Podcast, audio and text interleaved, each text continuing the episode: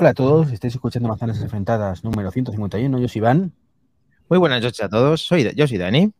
Hola, muy buenas, soy David. Hola, muy buenas. Yo soy Mac Trumpa. Hola, buenas noches. Yo soy José. ¿Y yo quién soy?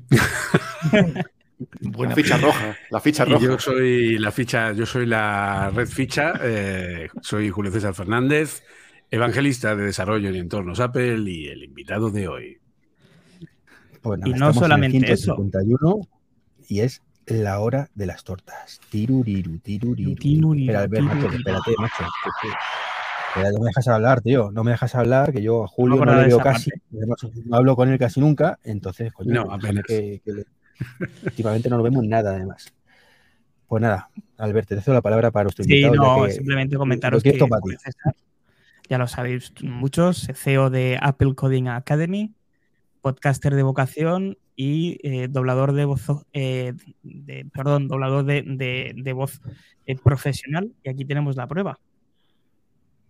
¿Tenemos? ¿Lo tenemos? ¿Sí? ¿Se oye eso? Este señor es Julio César. Hombre, un poquito, espero que el que esté viendo el directo está viendo que es la película Shaolin, ¿puede ser? Shaolin Soccer. Shaolin Soccer. Pero Shaolin no, Soccer. se oye Pero no, se, pero no se oye nada, ¿no? Es que Mac Trompa tiene problemas de audio allí en Tarragona. Debe ser que no ha pagado Sí, sí. algún recibo. Iba a decir, joder, qué bien dobla, macho. ¿no? Sí. Bueno, pues pon la, voz, eh, pon la voz en directo, Eh, Julio. Efectivamente, una prueba para que Julio lo hiciera en directo. Para acordarme yo ahora de cómo era. No le pongáis en ese Le compromiso. pone la voz de Flo, la voz de Flo y ya está. No, yo recuerdo que le hice una voz así, en plan de. A ver, "Uh, ¿cómo no sería? sé, tal, una cosa así, en plan ¿Cómo sería, grandón. Julio? ¿Cómo sería, Julio? de, "Ah, estoy aquí, eh, tengo que ir a jugar al fútbol, pues algo así, una cosa así en plan grandón, porque obviamente era bastante más, más joven cuando hice esto y, y entonces había que llenar al, al personaje que hay bastante para llenarle. Sí. Sobre todo lo más curioso patatas. fue el, claro, mientras comía patatas, porque eso son pequeños trucos de, de doblaje. Normalmente, por ejemplo, te pones la mano aquí y hablas así, "Bueno, pues no sé, entonces, tal, no sé qué".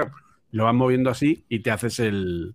Y entonces da la sensación de que tienes algo en la, en la boca. Luego le meten De eso, el, el SFX eh, y ya está. de eso Treki, de eso Treki sabe. Eso lo eso- podría hacer eso- bien Treki, ¿eh? no Con algo en la boca, comiendo, comiendo algo y tal. Sí. Escucha, me, me paso el día comiendo, lo sé, no sé, pero vamos, que si hay que doblar a una persona comiendo patatas, te comen la matutano, tío, no pasa nada. Eh, Treki, mm, la gente está preguntándose dónde estás. Eh, no estás eh, corriendo en la cinta, no estás comiendo pipas ni natillas del Mercadona, sino que estás dentro de tu fabuloso coche o se lo parece. Sí, sí, a ver, las natillas de Mercadona me las he cenado ya hace un ratito, aquí en el coche también, y es que me he ido de camping, estoy en el- haciendo camping en el Tesla, directamente en, en modo camping. Modo Ironías de la vida, yo desvirtualicé la primera vez al señor Julio César mirando un Tesla. Entonces, Anda. Qué bien. estaba ahí. Dije, "Hombre, ¿qué Curioso. pasa, Julio? Sí, sí, es verdad. Aquello fue en el evento aquel, ¿no? Que montó Saúl. Ujú, sí, En sí, 2019. Exacto. ¿Cómo Todo queda, todo queda, todo queda en casa de él. Yo lo conocí en Twitter. O sea, Apple, Tesla. Sale. Elon Musk en Twitter, hostia, sí que tiene suerte, ¿eh? A mí apenas me sale nunca nada. claro, las, las, has echado, las has echado ya a la cruz ahí, pues ya. Ya se están incorporando Andrés y Ruri y 76, así que bueno, eh, hay actualidad de Apple, ya está, ya habéis, visto la sorpresa, Julio César está con nosotros, vamos a tratar de la actualidad de Apple y todo lo que se haya quedado en el tintero los últimos días. Eh, hay cosas interesantes de las lentes de Apple, lo he dicho bien Julio, ya son lentes, eh, eso va a ser, eh, sí. Ajá. Sí, sí, lentes. vale. ¿Has probado las de PlayStation, Julio? Una pregunta así random.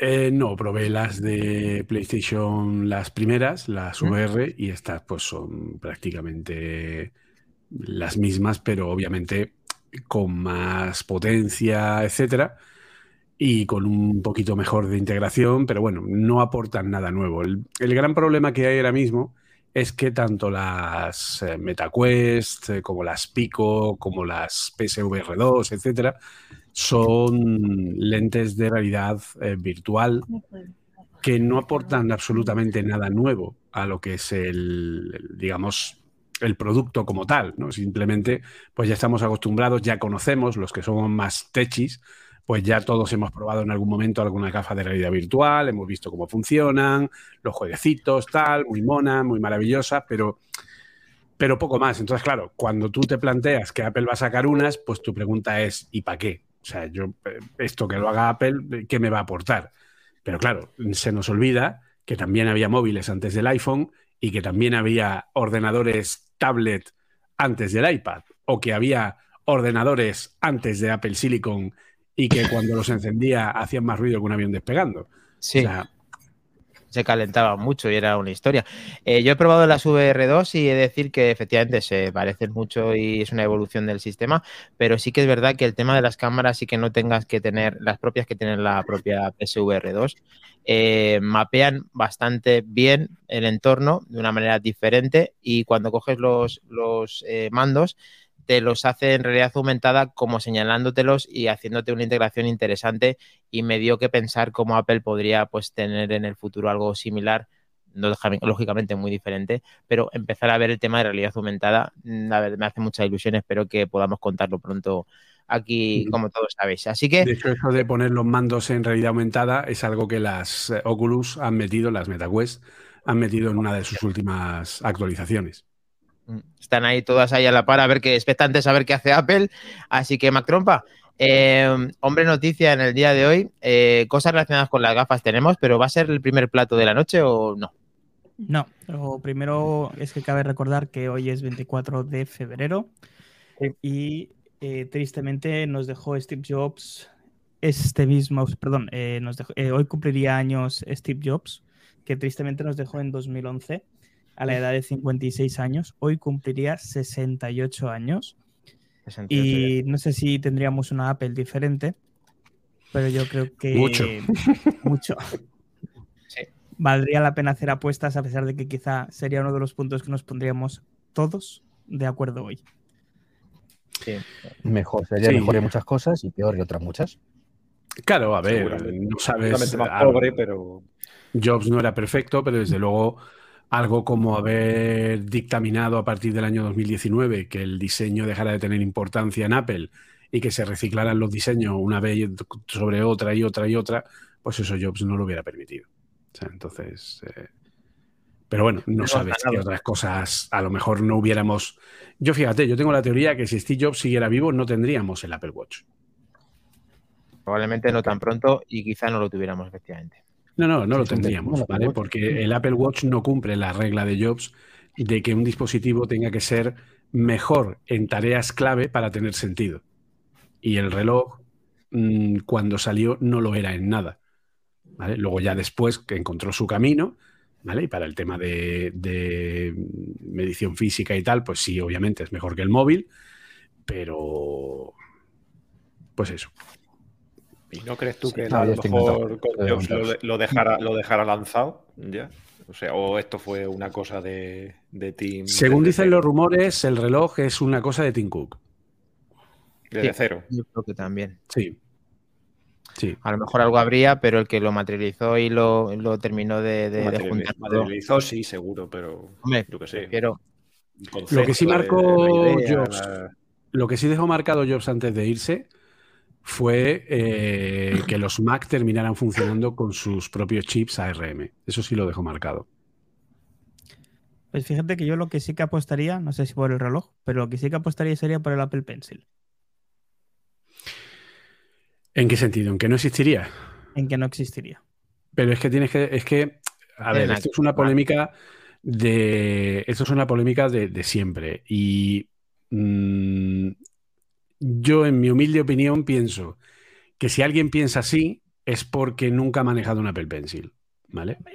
O sea, yo he manejado un iPad y sé lo que es un stylus, que era lo que mm, decía Jobs, una barrita de metal sobre una cosa de pantalla cutre salchichera, pero tienes que tener en cuenta una cosa. Uno, el Apple Pencil no funciona en el iPhone y nunca lo hará al menos mientras Apple siga teniendo algo de personalidad, la que le quede.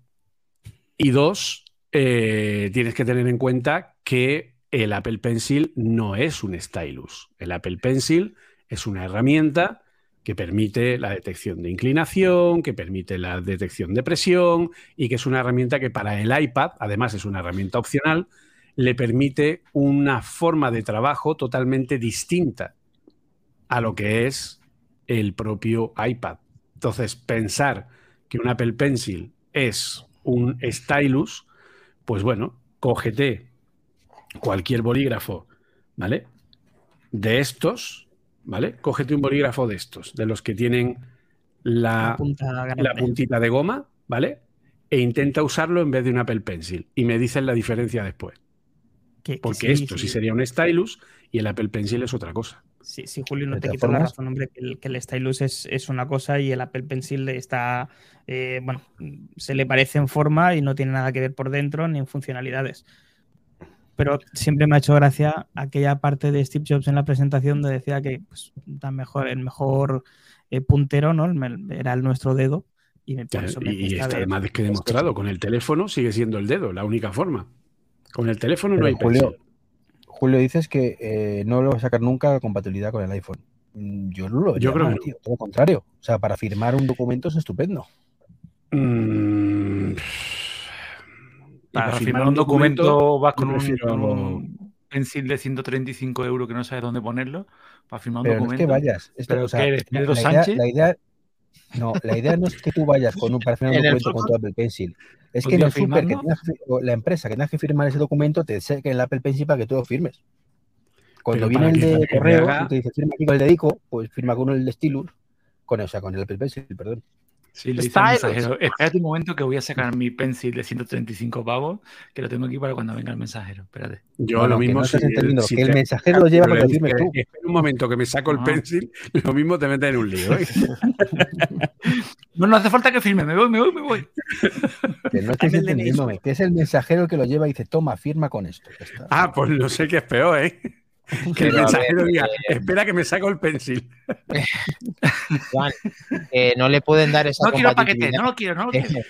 Eh, una tecnología eh, simplemente para firmar no sería, no sería, vamos, yo creo que se han quitado tantas cosas al, iPhone como, como aquel, ¿cómo se llama? Ford Touch, que a mí me encantaba, el 3D Touch, no creo que lo vayan a incorporar por tema de tamaños al tema de este del pencil, aunque sí que me gustaría poder disponer de compatibilidad con él, ¿por qué no? Porque siempre en algún momento podrías usarlo y estaría genial. Pero eh, entiendo a Mac cuando decía que, que Apple, eh, que el propio Steve Jobs se mofaba de un stylus, pero hay que ver el momento en el que lo dijo, con las pantallas que había y con todo lo que ve en ese momento. A día de hoy tendría cabida un mini Apple Pencil sin problema, pero yo creo que Apple esto no está contemplándolo, no lo sabemos.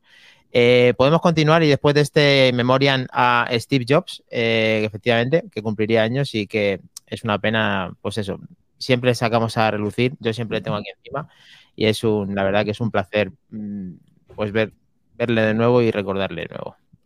Pues como, nota, como nota alegre, perdóname Iván, como nota alegre, para contrarrestar un poco una chorradilla, una chorradilla no, pero algo alegre. Hoy sí cumpleaños otro Jobs, que nació un día como hoy, y es el Tesla de, Enrique. ¿Don Enrique? ¿Cumpleaños de Enrique? El Tesla de Enrique nació un día como hoy. Ah. Y claro, en honor y en todo, le puso el, nombre de Jobs. Bueno, pues si cumple años el Tesla de Enrique, ¿verdad? Que le puso Jobs como nombre al propio coche, a su Tesla. Así que Mira la casualidad también que, que, lo iniciaran hoy, que naciera hoy, ¿no? Sí, sí, se lo dieron hoy y lo he ido a lavar, me ha dicho esta mañana. lo fue a lavar ayer. Eh, pues, Para ponerlo guapo, ¿no? En honor por, a su cumpleaños, por su cumpleaños, ¿no? Qué frío. Venga, lo tenemos. En realidad lo tiene como un niño, ¿eh? A, peso ligero no lo, no lo escuchamos, pero el cumpleaños feliz sí.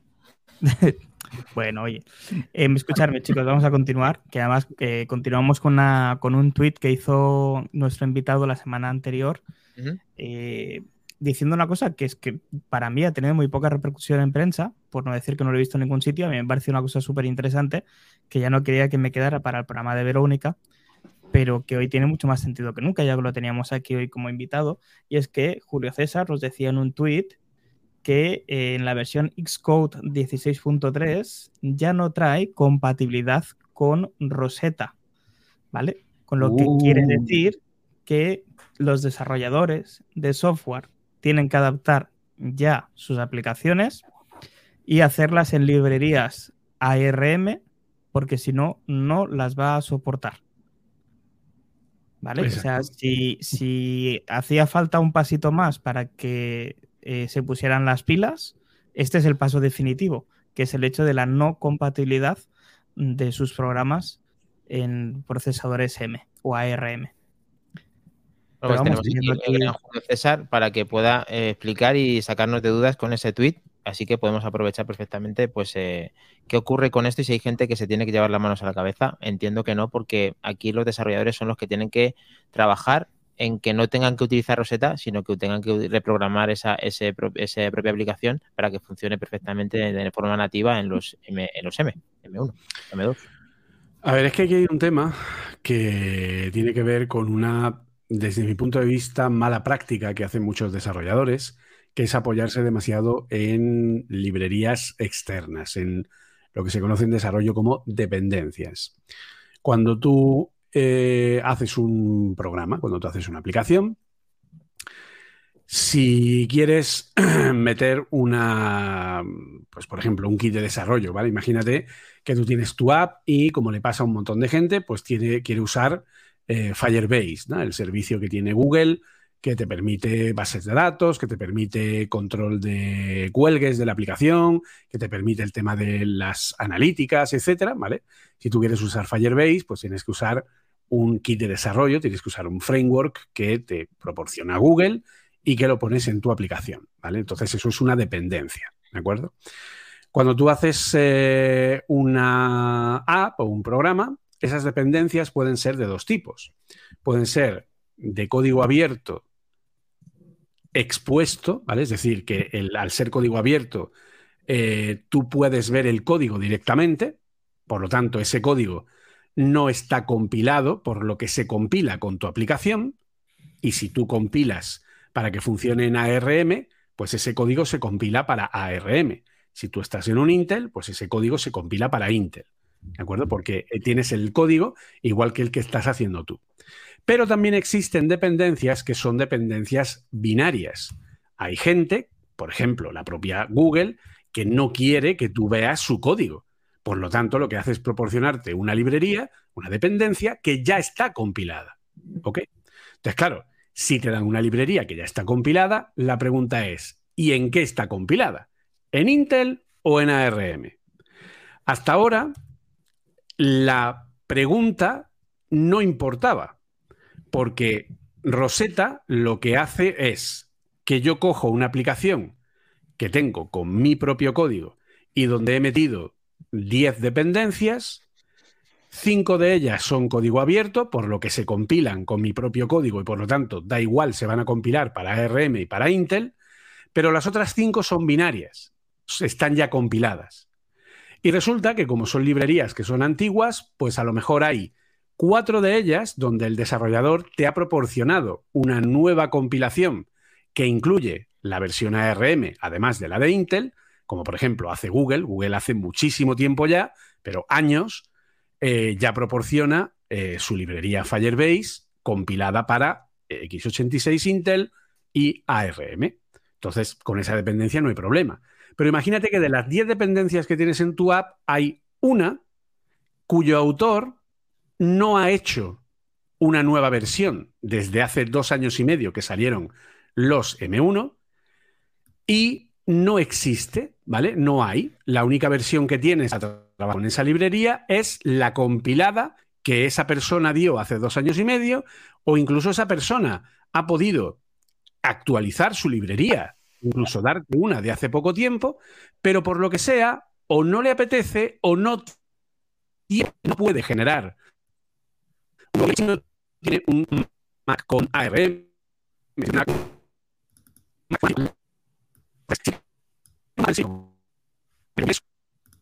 interesa, te da igual. La librería va a. Parece que estamos teniendo problemas con. Parece que tenemos, Julio, problemas tenemos problemillas. Se te cortaba la voz. Eh, ha habido algún problema con, con la conexión y se ha oído entrecortado, Julio. No sé si.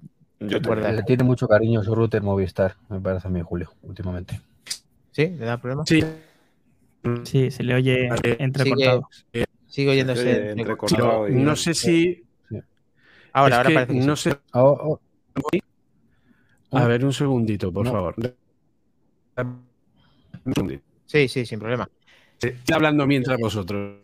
Eh, lo que sí eh, ha quedado claro, mientras lo vamos, eh, hemos entendido a Julio, que estaba explicándolo perfectamente, como siempre, lo que hemos oído es, nos hemos quedado como que hay desarrolladores que no actualizan sus aplicaciones y entonces es cuando ahora va a haber algunos problemas. A ver, de Treki además se ha estado con él y lo han estado hablando en profundidad.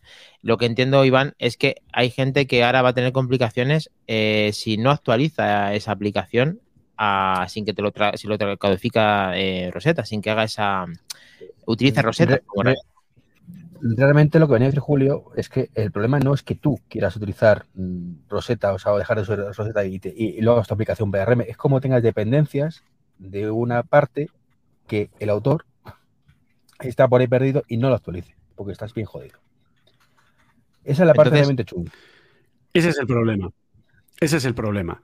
El problema es que después de dos años y medio tengas alguna de tus dependencias que estén ya compiladas y que el desarrollador le dé exactamente igual tu futuro, tu presente y lo que hagas. Y no está dispuesto porque a lo mejor ha abandonado la librería, porque no la quiere mantener, porque ya no la hace, cualquier cosa. Entonces, en ese caso, para que una aplicación funcione 100% con código universal, con un compilado 100% ARM, 100% Intel, y puedas usar uno u otro, por lo tanto no se usa Rosetta, necesitas que todas las dependencias sean 100% ARM. Con que una de ellas no lo sea, ya no puedes. ¿De acuerdo? Esa es la diferencia, por ejemplo, es una cosa que le pasó a... Eh, hay, dos aplicaciones eh, principales para lo que es captura de pantalla, ¿vale? Que incluyen también tema de... Eh, digamos, eh, de edición, ¿vale? Una es ScreenFlow y la otra es Camtasia. Pues bien, lo que pasó es que ScreenFlow es, es una aplicación que prácticamente no tenía ningún tipo de dependencia externa y en apenas un mes ScreenFlow ya estaba nativa 100% en ARM funcionando con todos los Mac.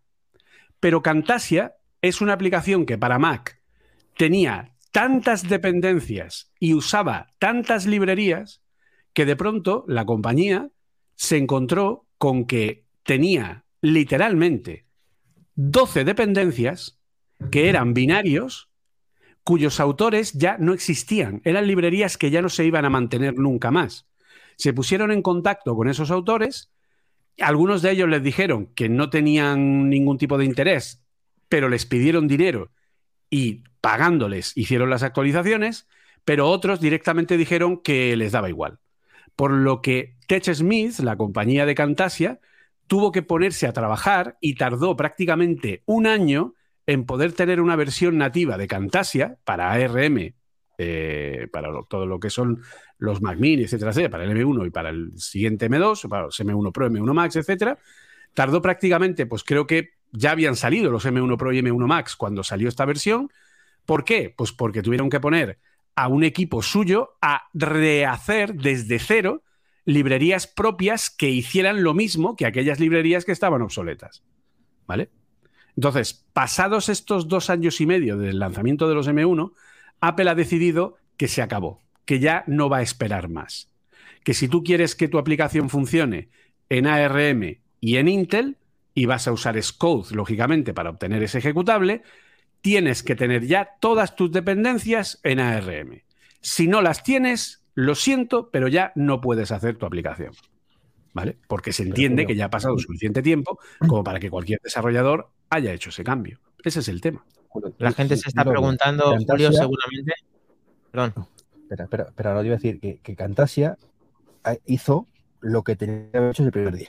Eso es lo que te falta por decir, Julio hizo lo que tenía que haber hecho, antes, que no depender, o sea, un producto comercial, que además no es nada barato, dependiendo de un montón de librerías que no eran suyas y que pues le provocaron ese problema de, pues bueno, pues que perdió un montón de clientes por eso. Esto no es la primera vez que Apple lo ha hecho y siempre hemos recordado cuando eh, pasan de arquitecturas diferentes, como en el iPhone, a que vuelvan a hacer aplicaciones de cero y siempre ponen una fecha a tope para poder hacerlo. Nos podemos llevar las manos a la cabeza el equipo de Manzanas Enfrentadas y aprovechando Julio de que alguien piense que alguna aplicación no va a estar, siempre alguna se queda por el camino y sin embargo salimos beneficiados porque el rendimiento de las aplicaciones sería mejor. Entiendo, Julio. A ver, cualquier aplicación que no pueda actualizarse va a seguir funcionando con Rosetta. ¿De acuerdo? El problema es que no van a poder, llegado un momento de versión de Scode, no van a poder hacer más actualizaciones. ¿De acuerdo? Pero Rosetta va a seguir funcionando independientemente. Vas a que Apple va a empezar a quitar, empieza ahora, dos años y medio después, y esto tendrá una repercusión real de aquí a un par de años, cuando ya solo se puedan usar versiones de Scode para generar nuevas actualizaciones de aplicaciones para Mac que sean versiones que ya no soporten Rosetta, ¿vale? O sea, este cambio que han hecho ahora, lógicamente, no tiene sentido en el sentido de que si yo tengo una aplicación que quiero actualizar y sigue teniendo dependencias de Intel, yo puedo seguir probándola en Rosetta y puedo seguir generándola para que funcione en Rosetta poniendo la versión 14.2 eh, y ya está, pongo la versión anterior, lo ejecuto y punto. Por lo tanto, este cambio no es un cambio para ahora, es un cambio para dentro de un par de años cuando yo ya no tenga una versión de Scode que tenga Rosetta y por lo tanto ya esté obligado a tener que pasar, ¿vale? O sea, esto es un comienzo de una cuenta atrás, pero no es el final, obviamente. Julio, y perdona, me ha parecido entenderte. Entonces, esto, haciéndolo a la inversa, eh, me ha parecido entender, los que tengan Intel, estas últimas actualizaciones se quedan fuera. No, no, no, no. Aquí seguimos igual. Es decir, el problema que tenemos es para el funcionamiento nativo de ARM. ¿De acuerdo? La gente de Intel va a seguir funcionando sin ningún problema. Ellos no tienen ese problema. El problema es para los equipos actualizaciones últimas. Sí, pero ahora cuando les obliguen a, programar ya no en Rosetta. Da igual, porque, a ver, si tú querías hacer una versión con ARM, solo podías hacerla en un, eh, en un Mac con chip de Intel. ¿Vale? O sea, perdón, con un chip de Apple, ¿vale? Con un chip de Intel no puedes hacer una versión para ARM, ¿vale? No, te lo soporta, ¿de acuerdo? Entonces ese es un poco el tema. Sí, sí, El tema es que ahora van a tener que hacerlo el trabajo eh, que venían haciendo para Intel y ahora uno específico para que funcione de forma nativa en, los procesadores de, Apple. Entonces, hay una cuenta atrás. Simplemente eso, sí. Eso es. Efectivamente. Y ahora no hay que llevarse ni las manos a la cabeza ni dramatizar, porque en teoría el, propio eh, que, hace el que hace el propio programa le va a interesar que esté en las dos plataformas porque va a ganar dinero con cada una de las dos plataformas. Lo que pasa es que en principio tiende a quedarse y a rendir mejor en Apple porque está haciendo las cosas con un rendimiento mejorado, entiendo. Y yo que no soy programador, ¿esto quiere decir a los programadores que les toque trabajar el doble? Que entonces sí que puedo entender lo contento que tiene que estar, ¿no? No, no, no es trabajar el doble. Simplemente, pues que si tú tenías una dependencia, si tú tienes una librería que has confiado en alguien y ese alguien no tiene interés en hacer la versión ARM, pues eh, tendrás que quitar esa dependencia, buscar otra que haga lo mismo, adaptar tu código o hacerla tú desde cero. O hacer una formación como hace Iván en Apple Coding Academy y aprender que la librería de terceros son el enemigo. Esa es otra opción. Bien, lo tenemos. muerte, No será porque no lo, ha, no lo ha repetido veces, ¿verdad, Julio? Lo de la Básicamente. Muy bien, pues después de estas idas y venidas con Intel y con, y con ARM, con los M1, José Luis, ¿algo reseñable que se te haya quedado en el tintero o te has enterado de todo mm. como nosotros? Sí, no, enterarme sí, enterarme sí, porque la verdad es que lo que ha explicado, pues no sé, yo he ido más por el, por el usuario, digamos, de a pie, que tiene un M1 y tal, y, y, yo voy siempre por el tema de que en ocasiones, en ocasiones, solamente me parece bien que Apple haga un poquito de push también para, ayudar a mover, para ayudar a mover las cosas, porque si no nos quedamos toda la vida con, las dependencias y con el Rosetta y con las aplicaciones actualizándose, pero en una arquitectura entre comillas pasada. Y, yo qué sé, hay, que, hay que forzar un poquito las cosas. Hay veces que ya hemos comentado aquí en el podcast que fuerza demasiado en cosas que no nos gustan, pero en este caso me parece, me parece correcto. Y además que también para los desarrolladores, pues una oportunidad de sacar una nueva versión ya actualizada, yo que sé, ahora con el tema de las de las suscripciones, pues cobra incluso más sentido. Porque, bueno, si tú tienes una aplicación que va con, con suscripciones y con y, haciéndolo eh, anual o lo que sea, pues bueno, pues con un poco más de, sentido, pues puedes, puedes hacer ese, ese, ese gasto o, o, esa compra y, recibir un dinero a cambio o una nueva, o una nueva versión, actualizar una nueva versión. Con lo cual, yo creo, yo que sé, yo creo que en principio todos podemos ganar. Yo hablo simplemente, simplemente desde mi punto de vista como usuario, usuario típico. Apple siempre tira hacia esto, ¿vale? Apple siempre fuerza a los desarrolladores a cambiar y actualizarse. Apple, eh, de hecho lo hemos hablado en, la, en, el Bootcamp esta semana, Apple no es como Windows, ¿vale? Windows no se puede permitir que ContaPlus mm, del año 95 deje de funcionar, porque entonces le montan, le, queman la sede en Redmond, ¿de acuerdo? Porque eh, que es así, ¿vale?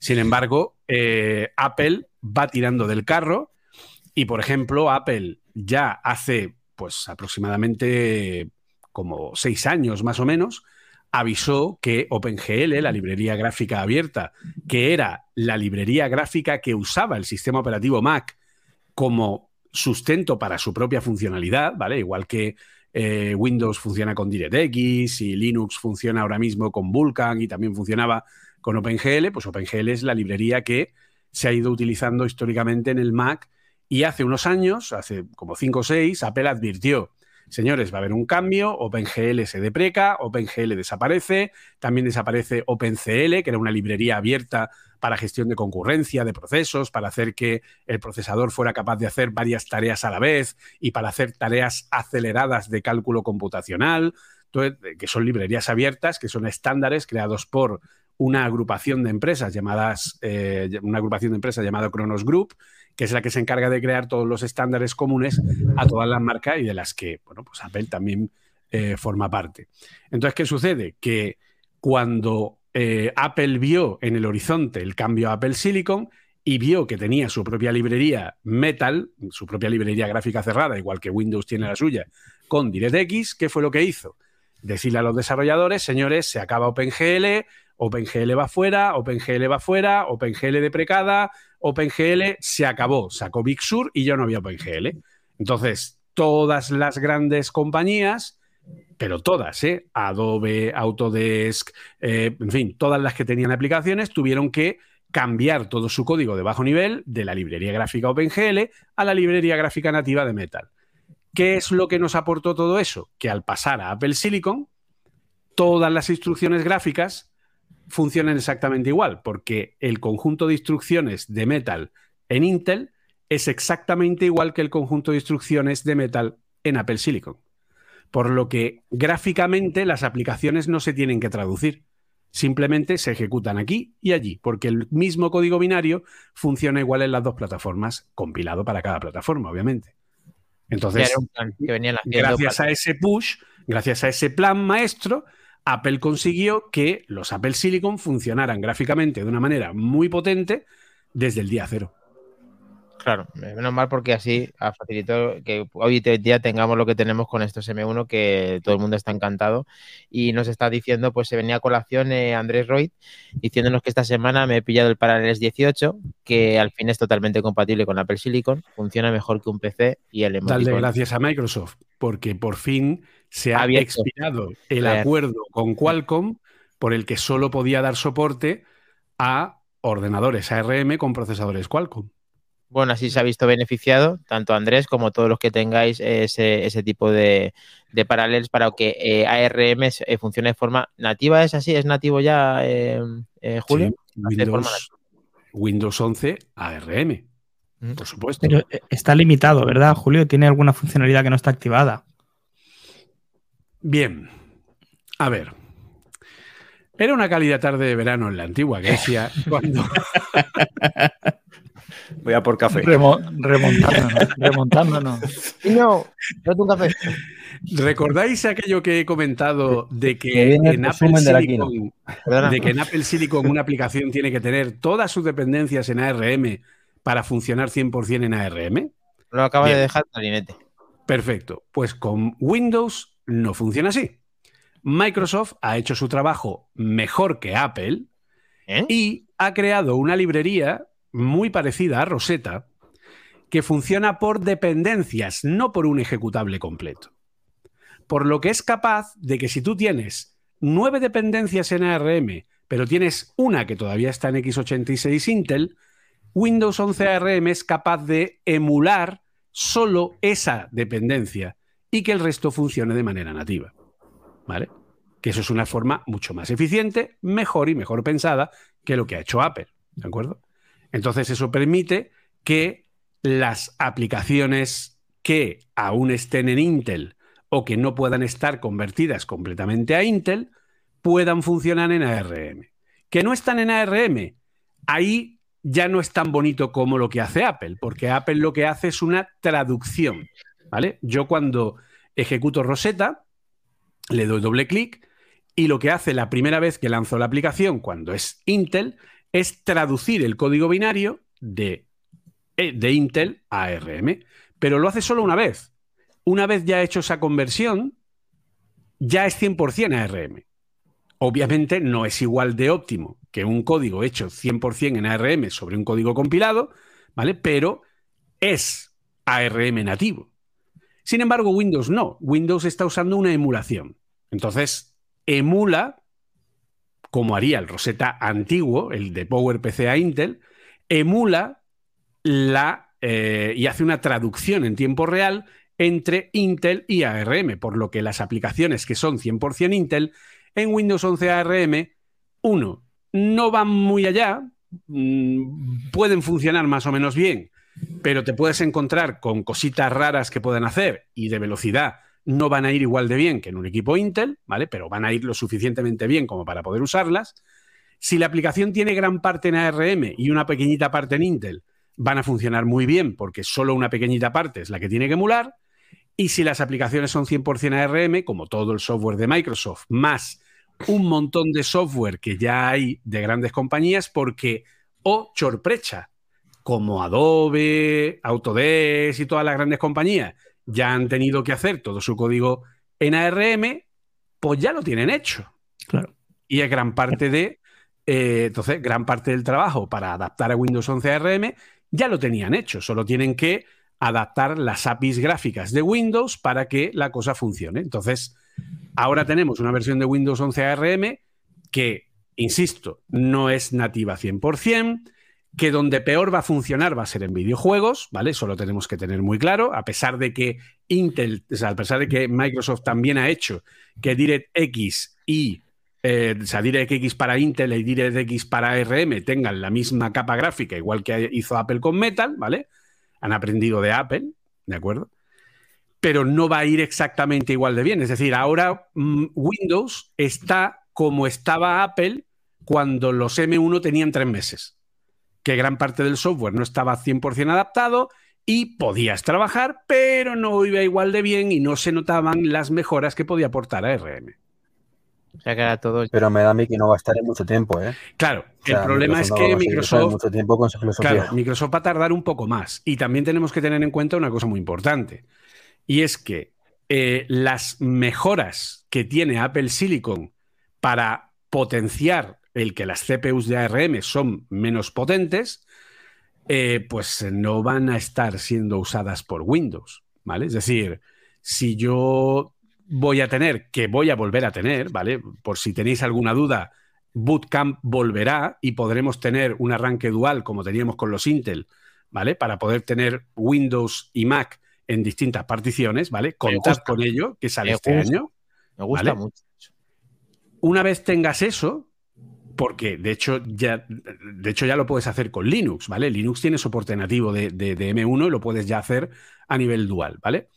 En el momento en el que tú tengas esa, posibilidad, si tú, por ejemplo, ejecutas algo que supone una, eh, un desarrollo, por ejemplo, de Machine Learning que necesita la aceleración del motor neural que tienen los M1, pues o Apple hace un driver para el motor neural y todo el código que use el motor neural utiliza ese driver para poder acelerarse en un M1 con o un M2 de Apple, o Windows va a funcionar con todo el Machine Learning tirando de CPU.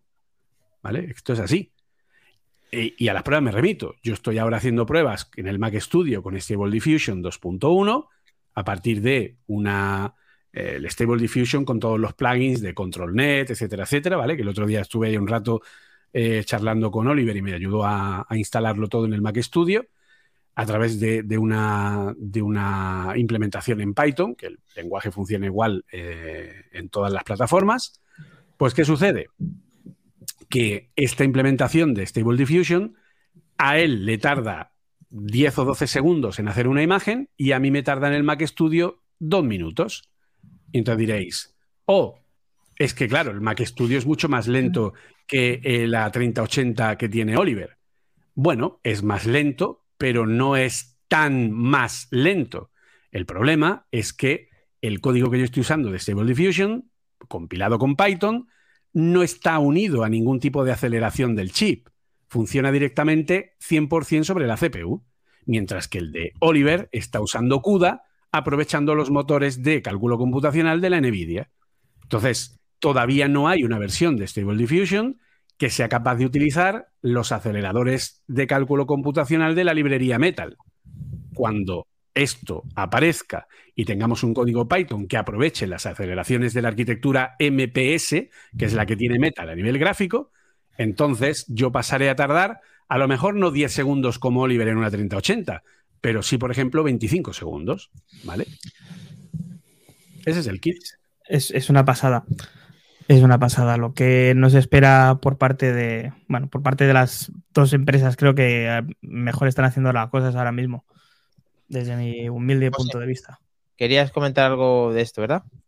Bueno, eh, era un poco más eh, a, colación de, lo que hemos estado comentando antes del push y de todo eso, porque bueno, la semana pasada, no sé si Julio nos vio, pero estuvimos con, con Vero, con Verónica, y estuvimos, eh, estuvimos comentando el tema que tú también has sacado, también temas al respecto de, del tema de lo de los juegos en, en Apple, ¿vale?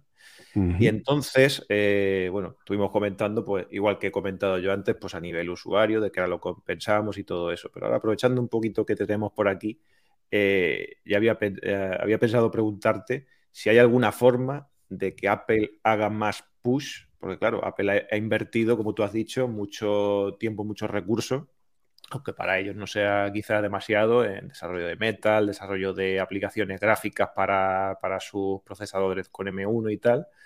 Y, no se ve el rédito, por lo menos a simple vista, de, en forma de títulos, en forma de juegos, en forma de tal, aunque sí que sabemos que se puede hacer porque ya lo han hecho. Han hecho el Resident Evil y tal, eh, nativo de, de, de, ARM y todo eso. Pero ¿Existiría alguna forma más de que Apple haga más push en, eso para que mm, de un, o sea, no comprando un estudio, sino yo que sé, facilitando más eh, a los desarrolladores o algo, alguna manera para que poder potenciar un poco más ese, ese, campo, que yo creo que es lo que un poco lo que les falta y lo que muchos echamos de menos, aunque el Mac no haya sido nunca un equipo para, para, para juegos. A ver, el Mac no ha sido equipo para juegos hasta ahora. ¿Vale? El Mac ahora no tiene absolutamente nada que envidiar a una gráfica de gama media de PC. También depende del Mac. Para que os hagáis una idea a nivel de números, ¿de acuerdo? Hoy día, jugar con una Steam Deck, con la consola portátil de Steam, te permite jugar prácticamente a cualquier juego a 30 o 60 FPS. Esa consola, el sistema operativo es Linux, no es Windows, aunque le puedes poner Windows. Y tiene un driver, tiene un componente, ¿vale? Llamado Proton, que lo que hace es traducir en tiempo real las instrucciones Windows de DirectX a Vulkan, que es la librería gráfica que tiene Linux y que tiene el sistema operativo de Steam, Steam OS, que es el que tiene esta consola. Entonces, esta consola tiene un procesador AMD Ryzen que es de 1,8 teraflops de cálculo en coma flotante de 32 bits. ¿Ok?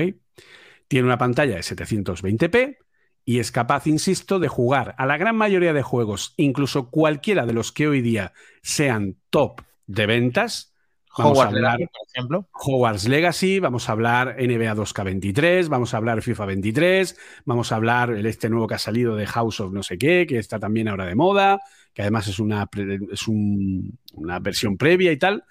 Cualquiera de los juegos que salen hoy día al mercado del videojuego AAA, ¿de acuerdo? Funciona perfectamente en esa consola portátil. Bien. Un Mac Mini M1, ¿vale? Es decir, un Mac Mini M1. Un recio ahí, lo tenemos, sí. Tiene 2,6. en recio. Totalmente. tiene 2,6 teraflops de cálculo en coma flotante de 32 bits. ¿Vale? Una Nintendo Switch OLED tiene 1,1 teraflops de cálculo en coma flotante de 32 bits. La no OLED de 0,9. ¿De acuerdo? En la Nintendo Switch hay juegos AAA. Y nadie pone en duda que hay un mercado. Un mercado en el que si tú te quieres comprar el, el Legend of Zelda, el que salió con la Switch hace cinco años, te sigue costando 50 pavos, igual que el primer día. ¿Vale? ¿Por qué? Porque Nintendo lo vale.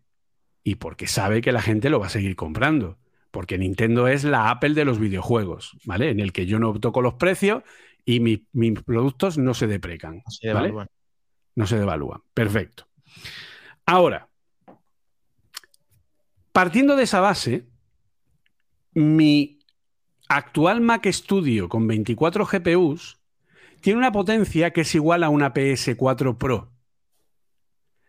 ¿Vale? Tal cual. ¿Vale? Me explico, lo he dicho mal. Sí, eh, tiene una potencia que es, es superior a una, eh, a ver si no recuerdo mal, tiene una potencia de 6 con, ¿vale? Porque esto va por eh, distintos, ¿vale? El, que yo tengo es de 24 GPUs y luego está el potente que es el de 32. El de 32 tiene 10,2 teraflops de cálculo en coma flotante. Es decir, un Mac Studio M1 Max de 32 núcleos tiene la misma potencia nominal que una PlayStation 5. Ojito con eso, ¿vale? Claro, es un Mac Studio de 2.500 pavos. Ojito, ¿vale? O sea, en fin, eh, las cosas como son, no nos vamos a flipar. Pero el tema es que tiene la misma potencia.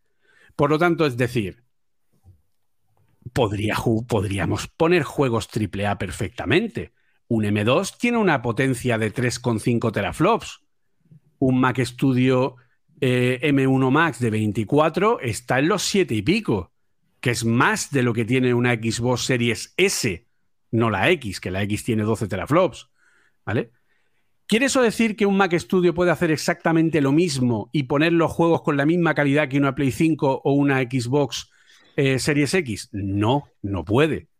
No puede porque, igual que un Mac Studio o un Mac Mini o cualquier Apple Silicon, tienen un montón de chips a su alrededor que lo ayudan en tareas concretas y hacen que sea más eficiente, una PlayStation 5 o una Xbox tienen chips que hacen tareas concretas de control de iluminación, de ray tracing, de cálculo de texturas, de tal, de aceleración de compresión de texturas, de no sé cuántos miles de cosas, que hace que con la misma potencia tenga más capacidad y por lo tanto los juegos se vean mucho mejor con la misma exacta potencia en una Play 5 que en un Mac.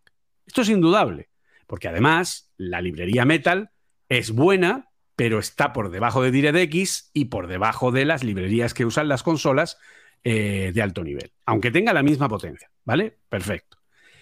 Pero, insisto, teniendo la misma potencia, podrían tener los mismos juegos, ¿vale? Ahora, ¿por qué no están esos juegos? Y aquí viene la gran pregunta. Si yo tengo una Play 5 y quiero jugar al Hogwarts Legacy, me lo compro en la Play 5. Si yo tengo una Xbox Series X y quiero jugar al Hogwarts Legacy, me lo compro en la Xbox Series X. Si yo tengo la Play 5 y la Xbox Series X, ¿en qué consola me compro el juego? Porque sé que en la consola en la que me lo compre, solo voy a poder jugar en esa. En la otra no puedo. Me tendría que volver a comprar el juego. ¿Vale? Y si quiero jugar en PC, me tengo que volver a comprar el juego. Y si quiero jugar en la Nintendo Switch, me tengo que volver a comprar el juego. ¿Vale? O sea, cada vez que yo tengo un sistema distinto para poder jugar, me tengo que volver a comprar el juego. Steam es el único sistema en el que yo me puedo comprar un juego para PC y que me venga el ejecutable para Linux y para Mac. Y con un mismo precio, yo me compro el Escape from Monkey Island y tengo la versión de Mac, de Linux y de Windows, porque tiene los tres, los tres ejecutables. ¿Vale?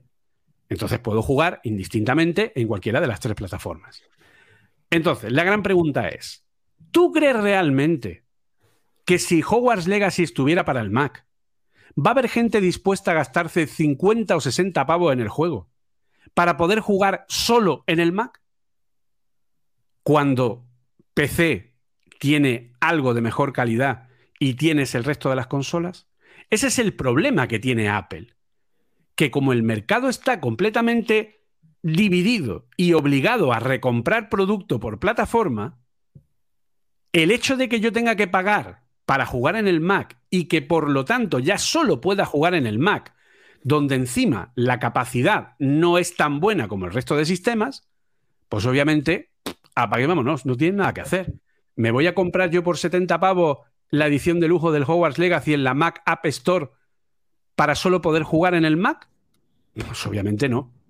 De hecho, lo más normal será que yo tenga el Game Pass de la Xbox que me permite jugar al mismo juego en PC o al mismo juego en la Xbox. ¿Vale? Ese es el key de la cuestión. O porque. De hecho, Julio, es un problema recurrente. si, yo si, yo ya tenía el Spider-Man en PS5, me lo he tenido que volver a comprar en Steam. ¿Vale?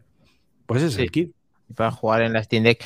Lo has explicado perfectamente y me has dejado ahí un poco chafado porque yo pensaba que Apple con el tema del Vilas y, los M1 moviendo videojuegos pensaba que tenía unas en la manga para que en el futuro podamos ver más títulos en, los Mac o en otros. Lo tiene, lo tiene porque tienes que tener en cuenta una cosa.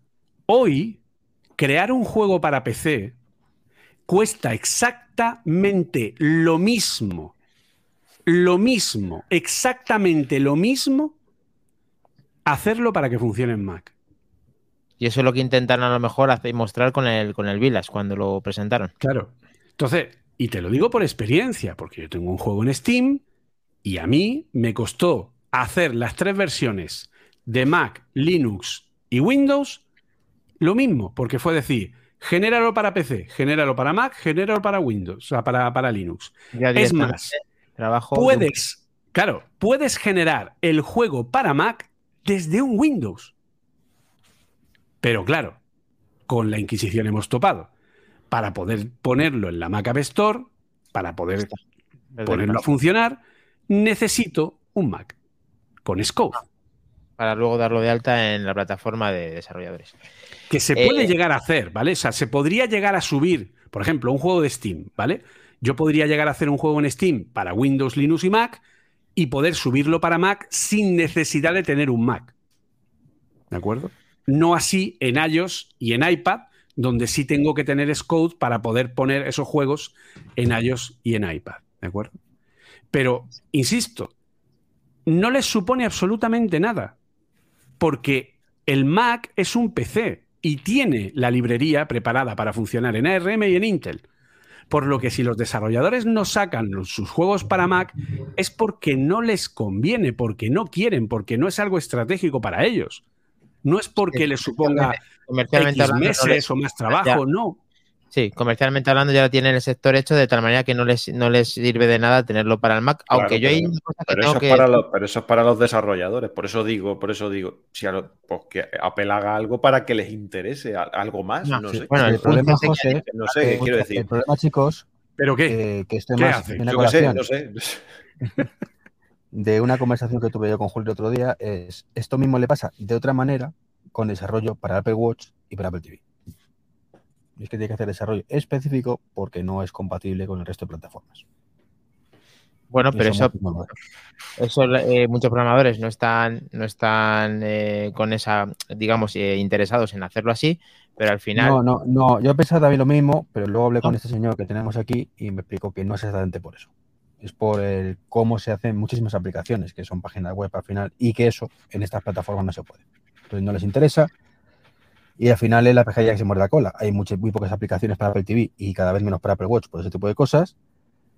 Y como hay pocas aplicaciones, el interés decrece para el resto de desarrolladores. Menos mal que está Apple Coding eh, para poder hacerlo y, para que podáis. Pero, pero es eso, o sea, no existen librerías que no sean la nativa de Apple para hacer aplicaciones para el Apple Watch. Y lo más importante, como ha dicho Iván, todas las aplicaciones. O sea, si nosotros pensamos que tenemos aplicaciones de Netflix, de HBO Max, de Disney Plus, etcétera, para nuestros maravillosos Smart TVs, ¿vale? Para nuestro Tyson de la tele Samsung, para nuestros huevos de la aplicación de las LG, para todas las para Android TV, etcétera. si pensamos que eso son aplicaciones, exacto, es que no son apps, son web apps. son web apps. Son apps que corren sobre un marco de un navegador. Y a que no sabéis cuál es uno de los pocos frameworks que no existen en tvOS, WebKit. No se puede hacer una no se puede hacer web en Apple TV. Por lo que la única manera de programar Apple TV es con la librería de Apple TVBL, que es una mezcla de Swift y JavaScript, o con UIKit o SwiftUI. ¿Y, ¿Y, cómo está hecha entonces Apple TV para, para, esas Tizen? Están hechas de programadas en, lógicamente no será una web, pero sí será. Mira, te voy a poner un ejemplo muy claro y muy preciso. ¿Tú puedes fijar tu casa de tu cuenta de Netflix con el Apple TV? No. Pero lo puedes hacer con tu tele, ¿verdad? Sí. Pues imagínate la mierda que coge de ti tu tele. claro, que, te, es capaz de leerte hasta la tela de calzoncillos que estás usando. Totalmente. alucinaríamos. Yo le invito a cualquiera a poner un, proxy intermedio entre la tele y la salida a internet, ¿vale? Estos que hay que, son... una Raspberry, ¿no? Que hace sí, eh, tienes un, ahora no recuerdo el nombre, pero tienes una especie de firewall, ¿vale? Por el que puedes hacer pasar toda la conexión de, las teles y que lo que hace es anular y negar las salidas a los 800.500 millones de servidores que tienen de registro de actividad, etcétera, etcétera, ¿vale? Alucinaríamos o sea, las televisiones, cualquiera de cualquier marca, están enviando literalmente decenas de datos al minuto sobre todo lo que hacemos con la tele. otra, de las cosas que se están nutriendo para mejorar y que somos el producto nosotros, por eso nos lo ponen tan fácil. Al final, eh, está claro, todo, todo la privacidad Apple lo dice en cada keynote, nos reímos, pero algo tiene que ver. Eh, vamos al, melón gordo, gordo, gordo, gordo, gordo. Mac. Pues no, la verdad es que no. Antes de llegar a ese punto, si, si me dejas, vamos a presentar una novedad. Te, queda, te quedas sin melón. Pues nada. Vamos a presentar una novedad que ya quisimos presentar la semana anterior, ah, pero no pudimos. Y si me permitís, pues eh, lo vamos a hacer ahora. ¿Pero en la web? En la web, ¿no? Sí, tienes ahí el link por si lo quieres poner. Y es, una exclusiva, ¿no? Esto es exclusiva. Desde, nuestra web es más fácil, ¿eh? o sea, no hay, no hay pérdida. No el, exclusiva, el audio, macho. No, es que no, es que claro, estoy yo a todos lados y claro, no me da, no me da, no me da. si nos vamos a nuestra web, arriba del todo, veréis que pone patrocínanos, es muy importante. Si alguien está ah, pensando en patrocinarnos. No es la exclusiva. Esta no es la exclusiva, pero bueno, eh, Apple Coding, patrocínanos. Eh... Bueno, atención porque aquí veis una. Sí, justo. A ver, aquí que se ve grande. Por fin tenemos. Aparece una tienda y tenemos la tienda pues de manzanas en exclusiva. Si quieres clicar en ella, sería estupendo. Exclusiva. Solo falta que se te abra. El problema es que tienes compartido Claro, tienes compartido la pestaña, ¿no? Y tal vez una pestaña. Ah, claro, sí. efectivamente, ahí la has dado. Justo eso. Si llega, a salir la primera, si llega a salir la primera, no éramos nosotros. No, es que claro, este es. Aquí está.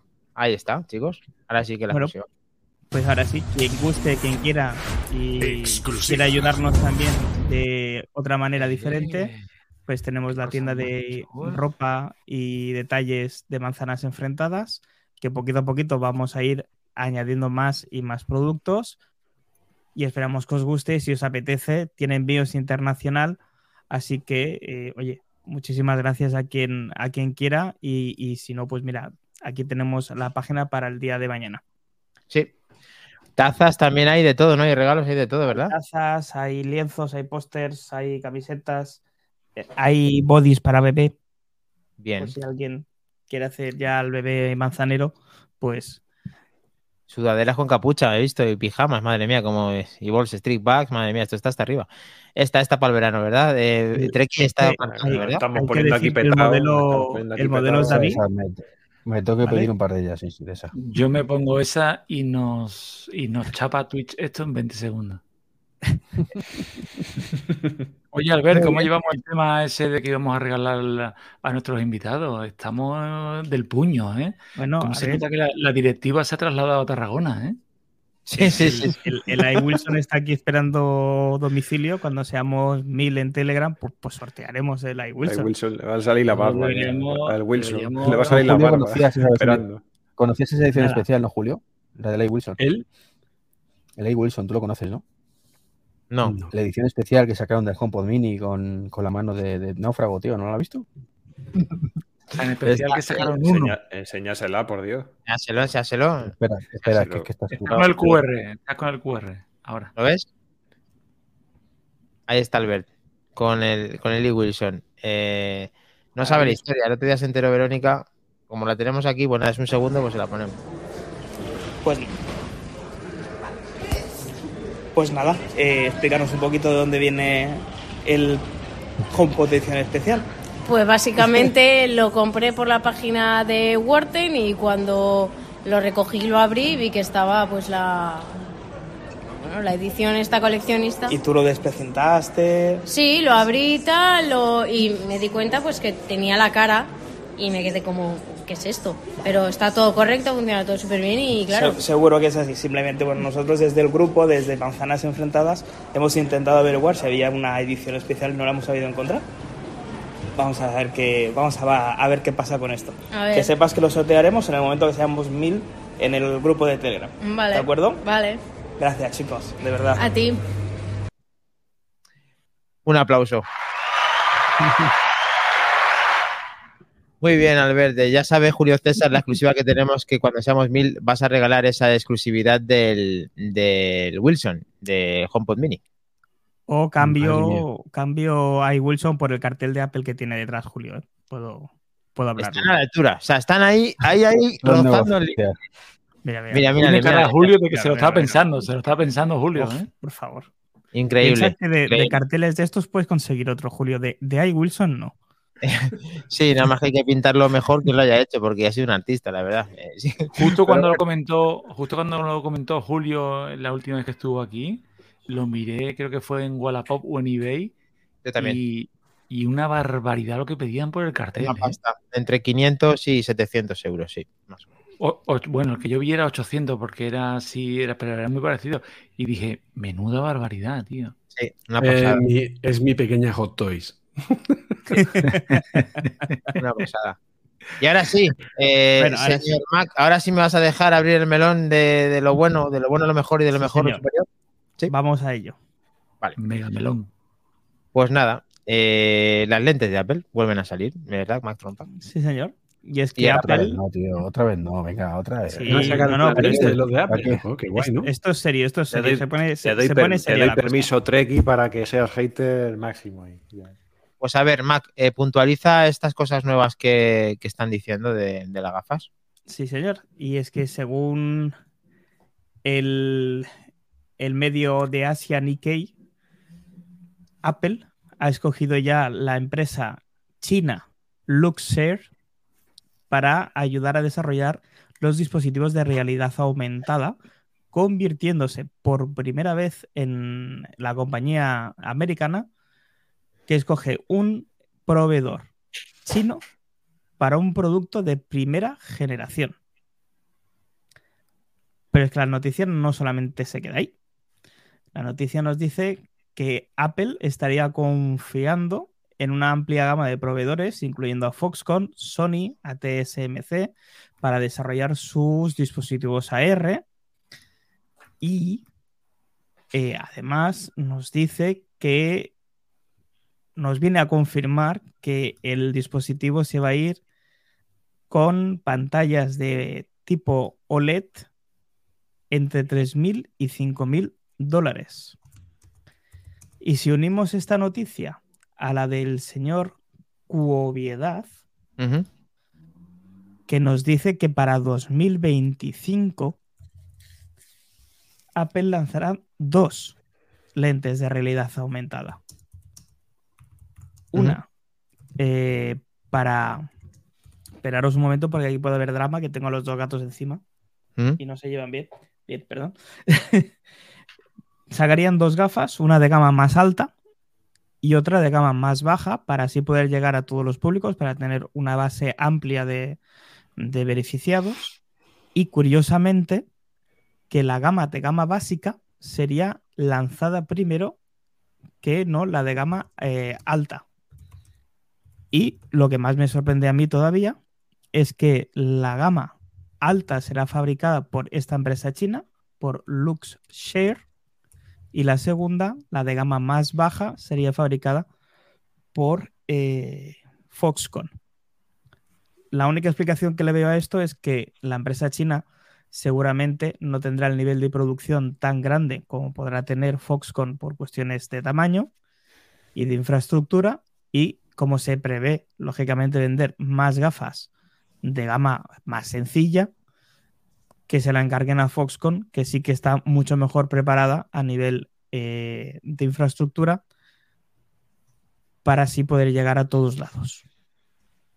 Pero algo, algo se empieza a mover. Demasiadas noticias de las gafas están saliendo últimamente a ver, que la WWDC está cerca. Eh, se sabe que ahí Apple probablemente asome la patita. Eh, tenemos a Julio César Fernández. Las lentes de Apple le apasionan como, como a Trek 23. Bueno, no, es una broma. A Trek 23 no le apasionan absolutamente nada. Luego ya vendrá corriendo por ellas. Pero bueno, eh, tanto Michin Kuo como también este medio que acabas de decir, ¿cómo se llamaba, Mac Trompa? Asia Nikkei. Bueno, Nikkei y Asia.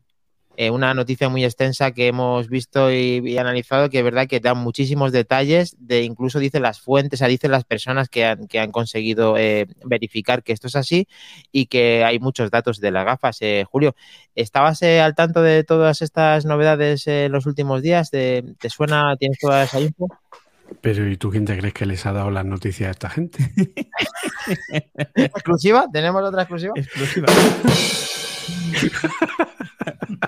Es que todo, lo que sea gafa, ¿verdad? Ya te entra y lo llevas en la sangre. Te, te caíste de la marmita cuando eras pequeño, ¿no? Totalmente. Me caí en la marmita Apple Silicon cuando no existía siquiera. Eh, a ver.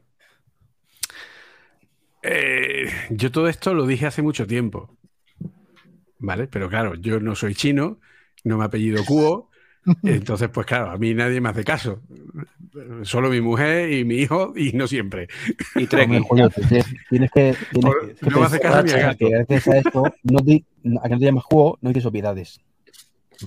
También, obviamente. Sí, porque la próxima de Cubo va a ser que después del 15 iPhone, de Apple sacará el iPhone 16. Entonces, eh, ¿eh? y que será mejor que el 15. Sí, el mejor iPhone que han hecho. Hasta la fecha, sí. Eh, a ver, el key de la cuestión está. Apple lo que quiere es. A ver, e, esto lo he comentado muchas veces, ¿de acuerdo? Para que pueda existir un producto, se necesita un ecosistema. Y parte de ese ecosistema es el software que pueden hacer desarrolladores que no sean el fabricante de dicho producto. ¿Vale? De hecho, el éxito de un producto depende de que tenga desarrolladores que fabriquen para él. ¿Vale? Hola, Windows Phone, ¿qué tal? ¿Cuánto tiempo? Por ejemplo. ¿Vale? Linux, hola, ¿qué tal Linux? ¿Por qué Linux es el rey de los servidores, pero en el escritorio no se come un colín? Pues porque no hay software comercial para Linux prácticamente. Si para Linux hubiera un Photoshop o hubiera un Autodesk o hubiera cualquier tipo de software por el estilo, pues probablemente Linux tendría muchísimos más usuarios. Y sí, yo sé que muchos dirán, pues tienes el GMP que hace cosas muy parecidas y tal, que sí, que sí, pero que la gente quiere el Photoshop, ¿vale? Da igual cómo te pongas. Y mientras no haya un Photoshop en Linux, Linux no lo va a querer nadie, ¿vale? Entonces así, ¿vale? Y por eso la gente que quiere un Photoshop en algo que sea lo más parecido a Linux, pues se va a Mac, ¿vale? Entonces, si no hay software para una plataforma, pues esa plataforma tiene poco recorrido. ¿Por qué Linux es el rey de los servidores? Porque todo el software de gestión de servidores está para Linux y no hay que pagar licencia a Microsoft. Muy importante también. Más barato. Entonces, con las gafas pasa lo mismo. Si yo quiero que las gafas funcionen, si yo quiero que las lentes funcionen, necesito software para ellas. Con el software que haga Apple no es suficiente. Y sobre todo necesita un software eh, lo que podríamos llamar una killer app, ¿no? algo que haga que se vendan esos dispositivos, ¿vale? ¿Qué hace que se venda la Nintendo Switch? Pues pregúntale al nuevo Zelda que está a punto de salir. A ver cuántas Nintendo Switch se van a vender por eso. Pregúntale a Sony cuántas PS5 ha vendido con el, con el God of War Ragnarok y cuántas va a vender con el Spider-Man 2. ¿De acuerdo? Que es solo para, para PS5. Entonces, para que haya software para una plataforma, tiene que existir la plataforma. Si la plataforma no existe, pues está complicado, ¿vale? Entonces, Apple tiene ya que sacar sus lentes, pero sabe que esas lentes van a tener un uso muy, muy, muy, muy, muy, muy, muy limitado y que sacarlas ahora mismo le supone venderlas a un precio prohibitivo en el que no va a tener mercado y en el que sabe que van a vender menos incluso que el Mac Pro, que es el producto de Apple que menos unidades vende de todos. ¿Vale? Pero tiene que sacarlas ya, porque necesitas como mínimo, y esto se lo da la experiencia de otras plataformas y otros productos, necesitas como mínimo tres años para que los developers puedan acostumbrarse y para que la plataforma con un software en prueba que solo ha sido trabajado por el propio fabricante vaya evolucionando versión a versión y vaya siendo cada vez mejor. Cuando yo me compré unas MetaQuest 2 hace dos años, tenían la versión 15 o 16 del software y eran pues, pues lo que eran. Ahora tienen la versión 49 o 50 y hacen muchas más cosas porque Facebook las ha ido actualizando. Entonces, ya ha llegado el momento en el que Apple tiene que sacar la plataforma si quiere que dentro de tres años pueda vender lentes a un precio más económico para que las use mucha más, mucha más gente. ¿Vale? Y el otro día me decía uno por Twitter. Pero es que yo, claro, mm, unas lentes de Apple, ¿yo para qué quiero unas lentes de Apple si no las puedo sacar a la calle? A lo que yo le dije, claro, porque tú para qué quieres un iPad si no lo puedes sacar a la calle. Porque tú no vas por la calle andando mirando el iPad, ¿verdad? El iPad sabes que es para tu casa. Pues esto es igual. Sabes que las lentes son para tu casa. Primero, las lentes van a funcionar en un mercado profesional y después llegarán al sector consumo a través de videojuegos y a través de experiencias de socialización de poder ver a mi madre con su avatar delante y hablar con ella en vez de llamarla por teléfono, de poder, pues, en fin, lo que es los tres pilares ¿no? que quiere dar Apple al sistema operativo XROS, que son videojuegos, comunicación y entretenimiento a nivel general. El poder quedar con tus colegas, cada uno en su casa, e iros a una sala de cine virtual y veros en una pantalla de 100 pulgadas la película de turno eh, con la cuenta de uno de Disney Plus, por ejemplo. ¿Vale? Que esto ya se puede hacer con las MetaQuest, pero la experiencia de Apple va a ser mejor, ¿de acuerdo? Más integrada. ¿Ok? Por eso iOS 16 sacó mil millones de APIs integradas en iMessage para que pudieras invitar a todo tipo de experiencias compartidas con distintas aplicaciones. Y por eso existe una aplicación como Freeform que forma parte de todos los sistemas, incluido el Mac, el iPhone, el iPad, etcétera, donde tú compartes una pizarra y puede escribir todo el mundo a la vez en esa pizarra infinita. Hostia, es que ahí te están explicando lo que vas a poder hacer en la realidad virtual y funciona, Julio. Eso es cuando funciona Freeform, ¿eh? Será de lo que le has usado, las horas que le has usado, ¿verdad, Treki? Tú hablas con la experiencia, ¿verdad? lo que estás diciendo. Suficiente. Sufre Freeform soy yo, cabrones. No le cosa más no, no, logra ni para mirar las notas. Uf.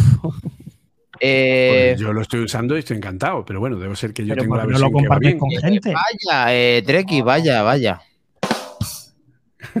pero Julio a partir de ahora lo usará. Es, es, una prueba, eh, totalmente eh, actual de que Apple no prueba bien sus productos. Pero bueno, dejémoslo ahí. Bueno, eso, puede ser con algunos otros. No, pero ¿a qué te refieres? ¿A que no funciona? Porque lo que yo no he probado todavía es el compartirlo a través de la Compartirlo es horrible, Julio. Vale, em, pero eso lo que demuestra es que Apple tiene una asignatura pendiente, que ya la conocemos desde hace mucho tiempo, que se llama la nube. Sí, sí, sí. ¿Vale? Sí.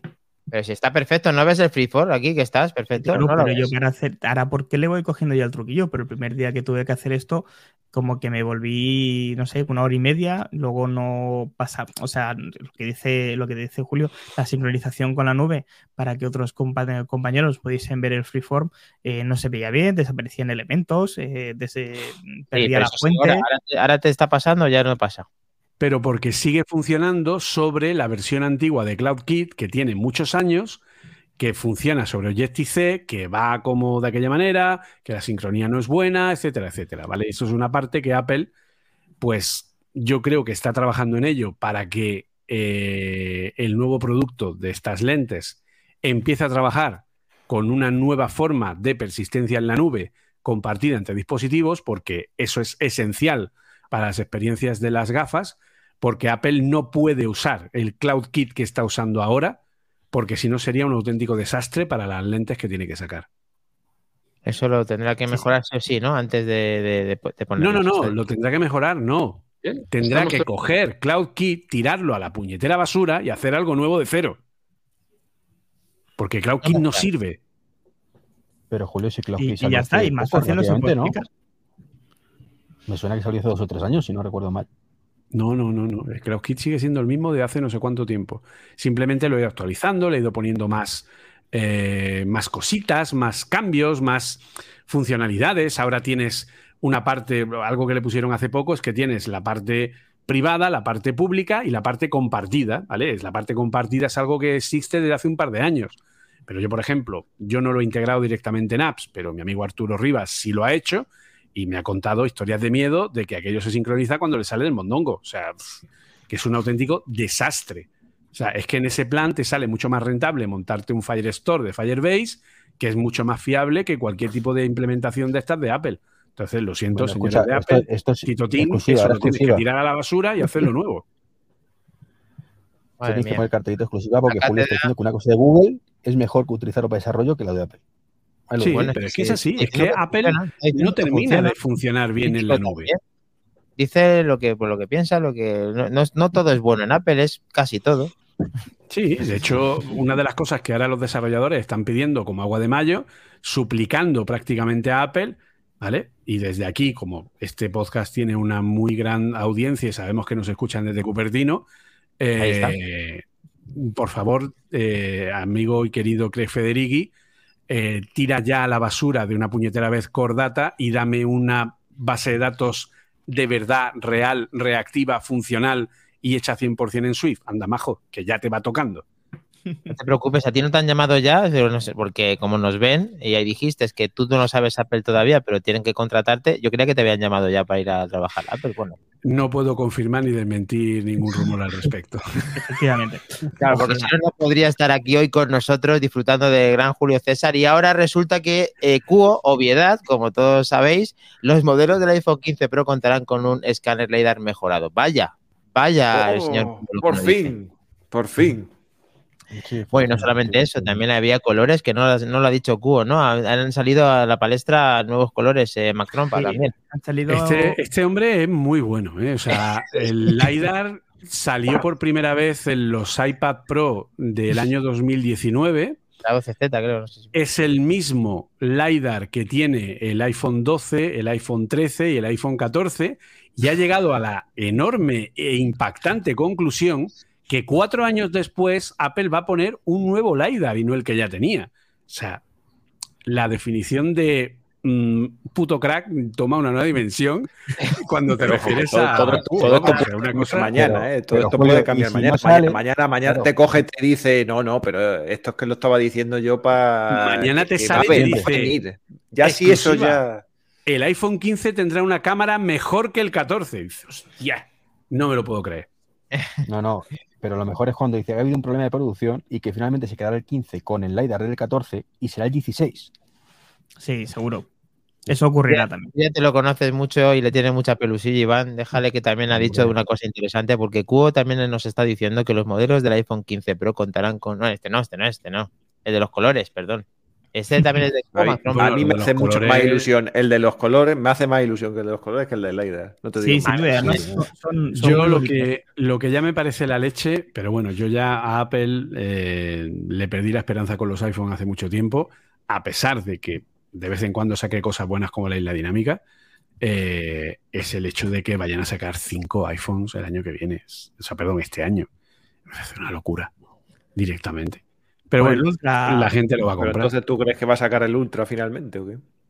Sí, sí, claro, por supuesto. Va a sacar el, va a sacar el 15, el 15. O sea, te digo, va a sacar el 15, el 15 Plus, el 15 Pro, el 15 Ultra y el 15 Ultra Pro Max. O como Bingo. Ultra Max. o todo ¿Verdad? Sí, ¿Verdad?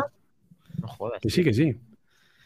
Pues de momento. no es la excusa para el Ultra tal. O sea, de hecho, podría incluso ser el 15 Pro, el 15 Pro Max y el 15 Ultra. Y que el Ultra sea el último, que es el que llevaría la cámara periscopio. Hombre, ha, tenido el. ¿A, cuánto, va ese? ¿A cuánto va ese? ¿A cuántos kilos de merluza? eso? va a precio, a precio de Galaxy S23 Ultra.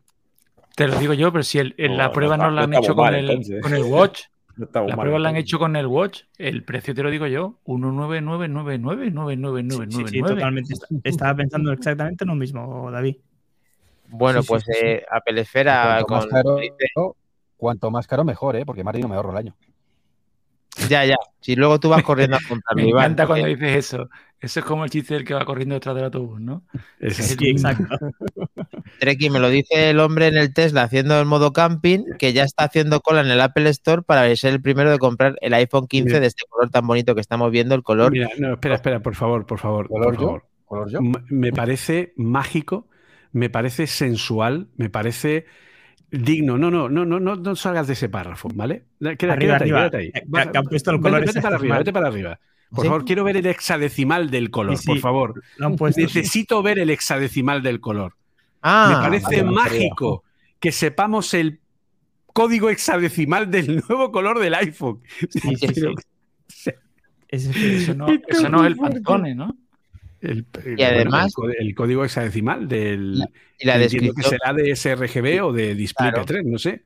Para que todo el mundo pueda ver siena, siena oscuro siena oscuro ya eh, eso, almohadilla 410D0D es la descripción Siena oscuro, la que en teoría Apple va a tener con este modelo que veis aquí abajo en pantalla, los que estéis disfrutando del directo, que la verdad que es un rojo bastante bonito, sería el Product Red en teoría del nuevo 15 Pro. bueno, a mí, a mí el Burdeos no me ha gustado, pero vale. Burdeos, ¿no? Esto es un vino Burdeos, ¿no? ¿Qué es? ¿No os gusta a nadie ninguno? A mí sí. Yo sí, yo sí, yo sí. Yo sí, ese. Yo me, pillo, yo me pillo ese. pero vamos a ver, de verdad, seamos serios. Que luego le vais a poner. Que luego le vais a poner una carcasa de silicona de la casa de las carcasas de 10 pavos. ¿Qué cojones os importa el color? La de, no, la de Apple transparente. Mira, mira, mira, mira, mira el color de mi carcasa.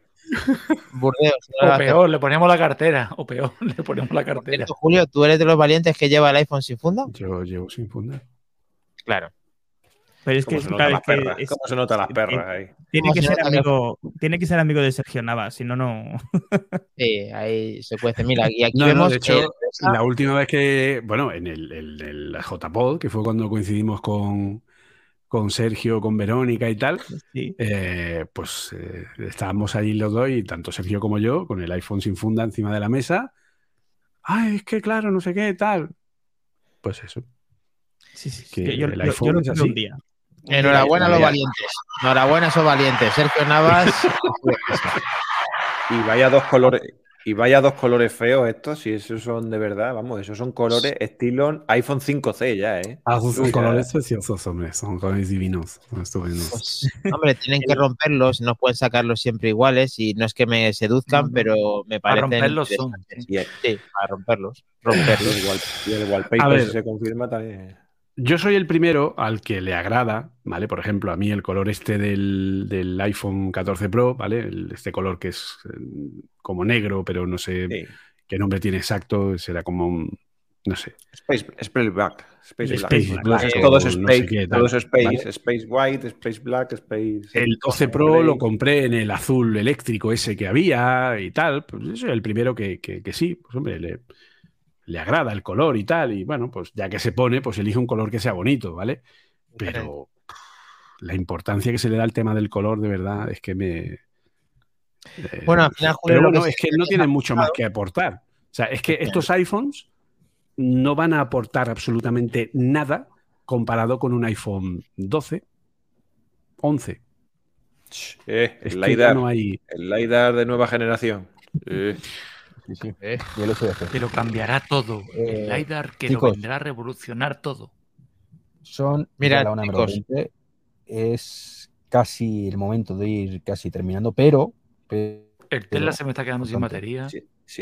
No, no, no, está, está Mirad, chicos, en serio, mirad. Eh, este es el color que corresponde. Uy, lo acabo de alterar. Genial. A ver. Este es el color de ese. Ya lo está diciendo aquí. Perfecto.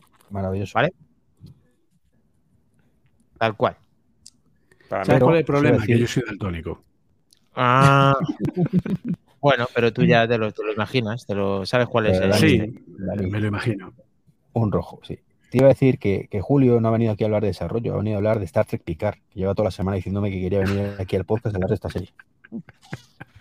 Pues nada, que, está en su casa, puede comentar.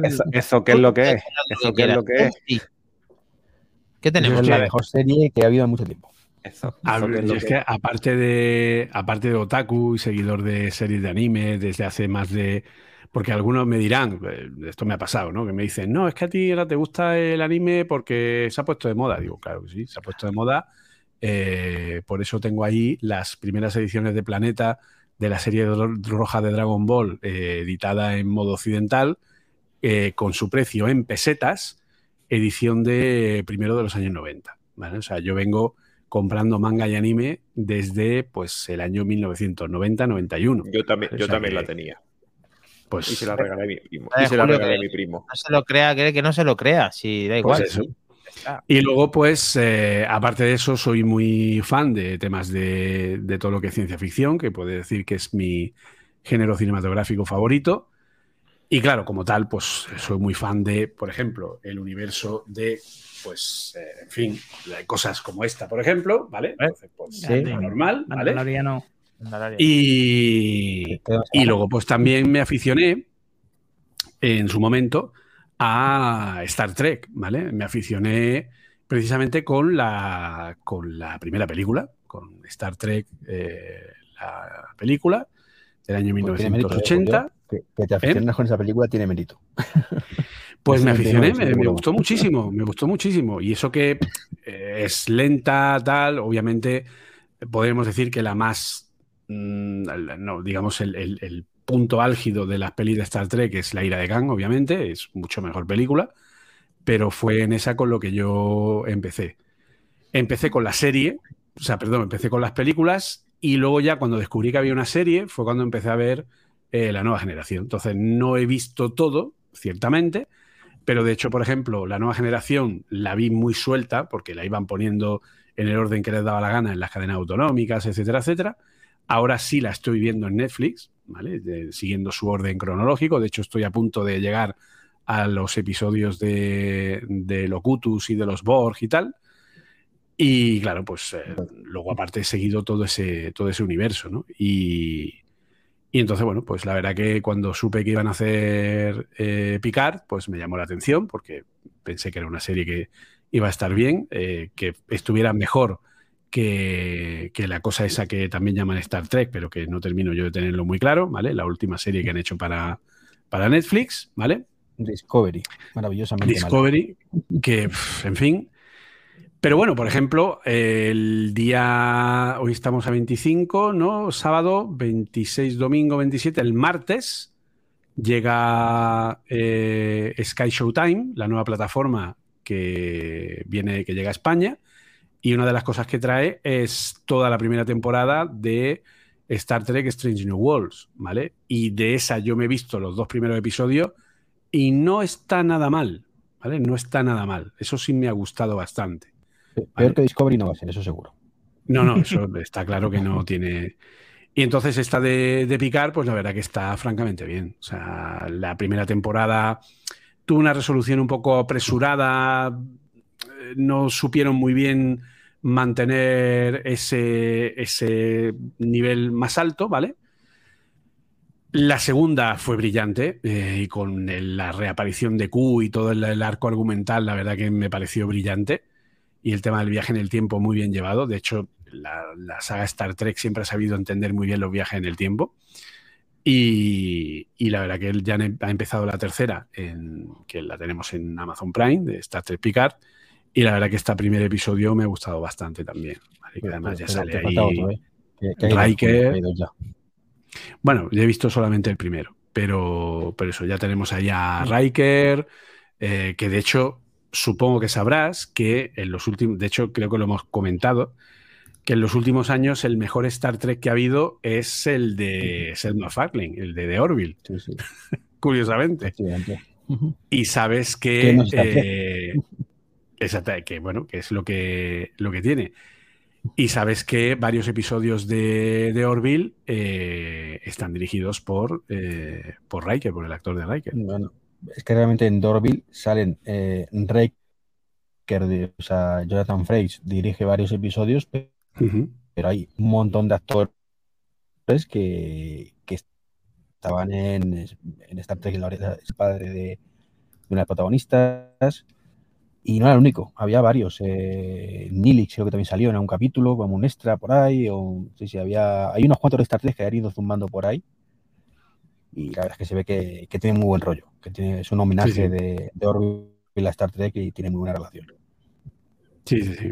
Y la Vamos a escribir la serie para que la gente sepa cuál es, que no, yo es que la oigo y no, no sabría escribirla o, está, en Disney Plus.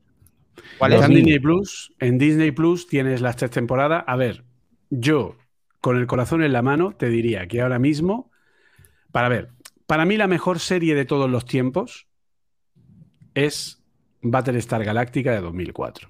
¿De acuerdo? Para mí. ¿Ok? Eh, pero en los últimos años, lo mejor que se ha hecho en televisión es esta serie de, de Orville. ¿Vale? Esta serie que empezó como algo que parecía o que se vendió como una especie de parodia de Star Trek y de hecho en el primer y segundo episodio tienes un par de toques de humor tipo Family Guy y Seth MacFarlane, ¿vale? Pero es que eso se quedó en el segundo o tercer episodio. Es que a partir del segundo o tercer episodio empezaron historias muy al estilo Gene Roddenberry, de muy bien argumentadas, de eh, cómo se generaba una historia para todo un episodio en base a criticar la sociedad actual, determinados aspectos. En, la serie se critica pues el tema de las máquinas, el tema de la religión, el tema de. pero todo de una manera muy inteligente, ¿vale? Muy, muy, muy inteligente y se generan unos arcos argumentales donde les pillan mucho cariño a todos los personajes, donde cada uno tiene su, rol muy estratégico y, además pues muy, muy, muy bien llevado, ¿de acuerdo? Y además en esta última temporada, la tercera, es el cierre de arco argumental de un montón de episodios de la primera y segunda temporada. Eh, y dejando cosas en el aire, que esperemos que pueda haber una cuarta temporada, porque todavía no está confirmada, pero realmente esta es una de las mejores series de ciencia ficción eh, que ha habido en los últimos años, pero con diferencia. Hecho por alguien que se nota, que es el McFarlane, que es eh, un amante de lo que es el mundo Star Trek y que ha creado, pues, su Star Trek, ¿de acuerdo? Sí, señor. Entonces, insisto, la primera temporada, a lo mejor al empezar, os llama un poco la atención por las tonterías y los chistes en plan Family Guy, que, insisto, hay dos o tres, ¿vale? Pero es que a partir del tercer episodio ya la cosa ya no, se acaba ahí ya no.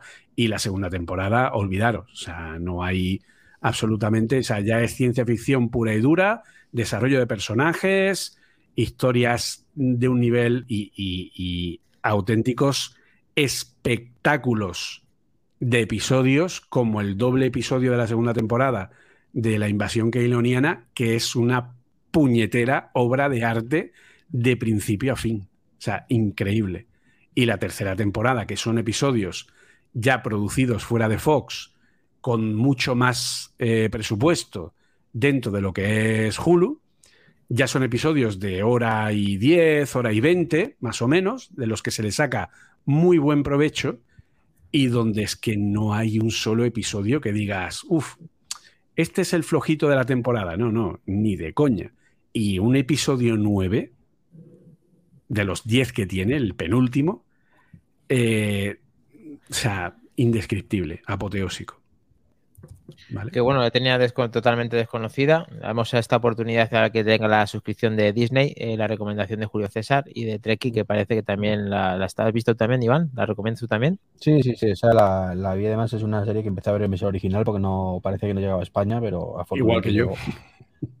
y, y, es una serie brutal. De lo que dice Julio, la mejor Star Trek que ha habido en, en muchos años y no era de Star Trek.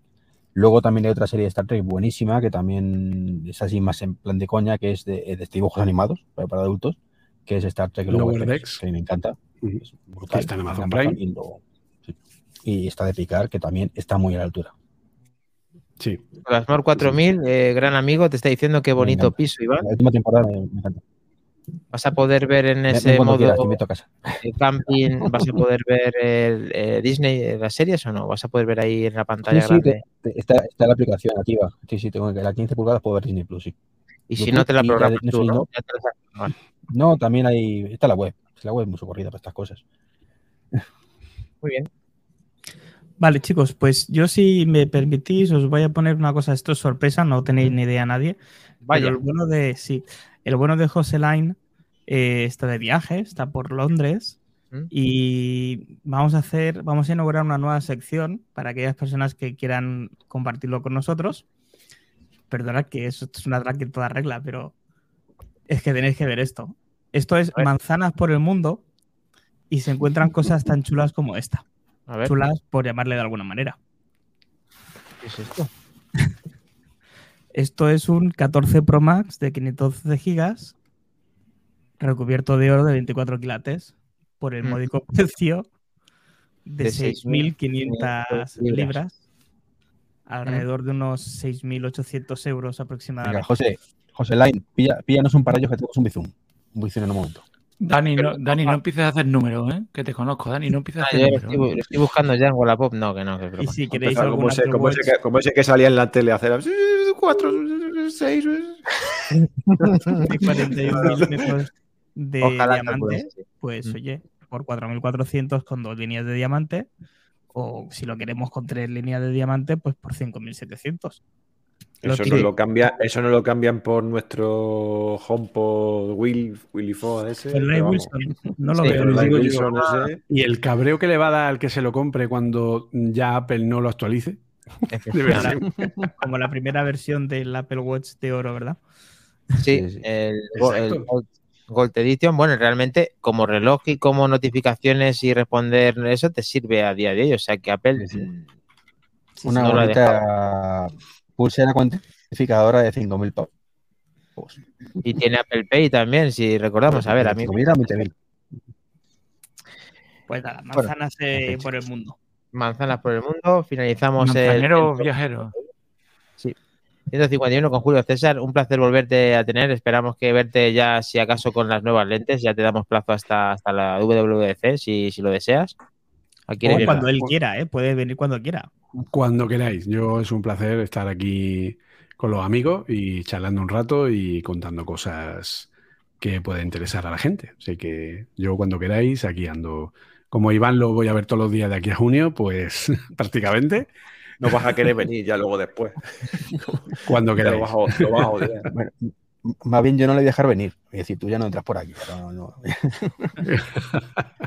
Aquí dice que, el 90% de la posesión ha sido el comentario más gracioso. Dice, en el centro del campo Julio César tiene el 90% de la posesión de, del juego. Totalmente, es que le, le hora de lunes a viernes cuatro horitas y mañana sábado también.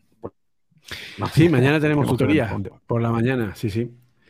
Pero ya habéis visto que él, tiene clase de, de, 7 a 11 de la noche. Entonces, claro, los viernes siempre sale corriendo. Me voy que me esperan, los amigos. Y luego llega, llega, reventado aquí. y nos cierra, nos cierra el stream en directo con Apeleanos. Sí, hace, hace de todo. ese, día sí que estaba reventado, ese día sí que no, no pude con mi alma. Pues muchísimas gracias, Alberto Sánchez. transmisión, ¿por qué no? ¿Por qué no? ¿Por qué no? Ahora sí que dentro de ya, de muy poquito, finalizamos la, transmisión eh, de forma correcta, saludando a Sebamor 4000, Andrés Roy, que ha estado súper eh, participativo, Torchu93, eh, Papi Jefazo también, Chendorro, de los nuestros, Claudio Soler, sí, Alberto San Felipe también, lo hemos dicho. Dar Politic, Cuyón, Febremática. Que se ha suscrito con el Prime. Andrés Roy, que os he dicho ya. Eh, yo creo que no me dejo a nadie más, aparte de pues, eso, habéis visto.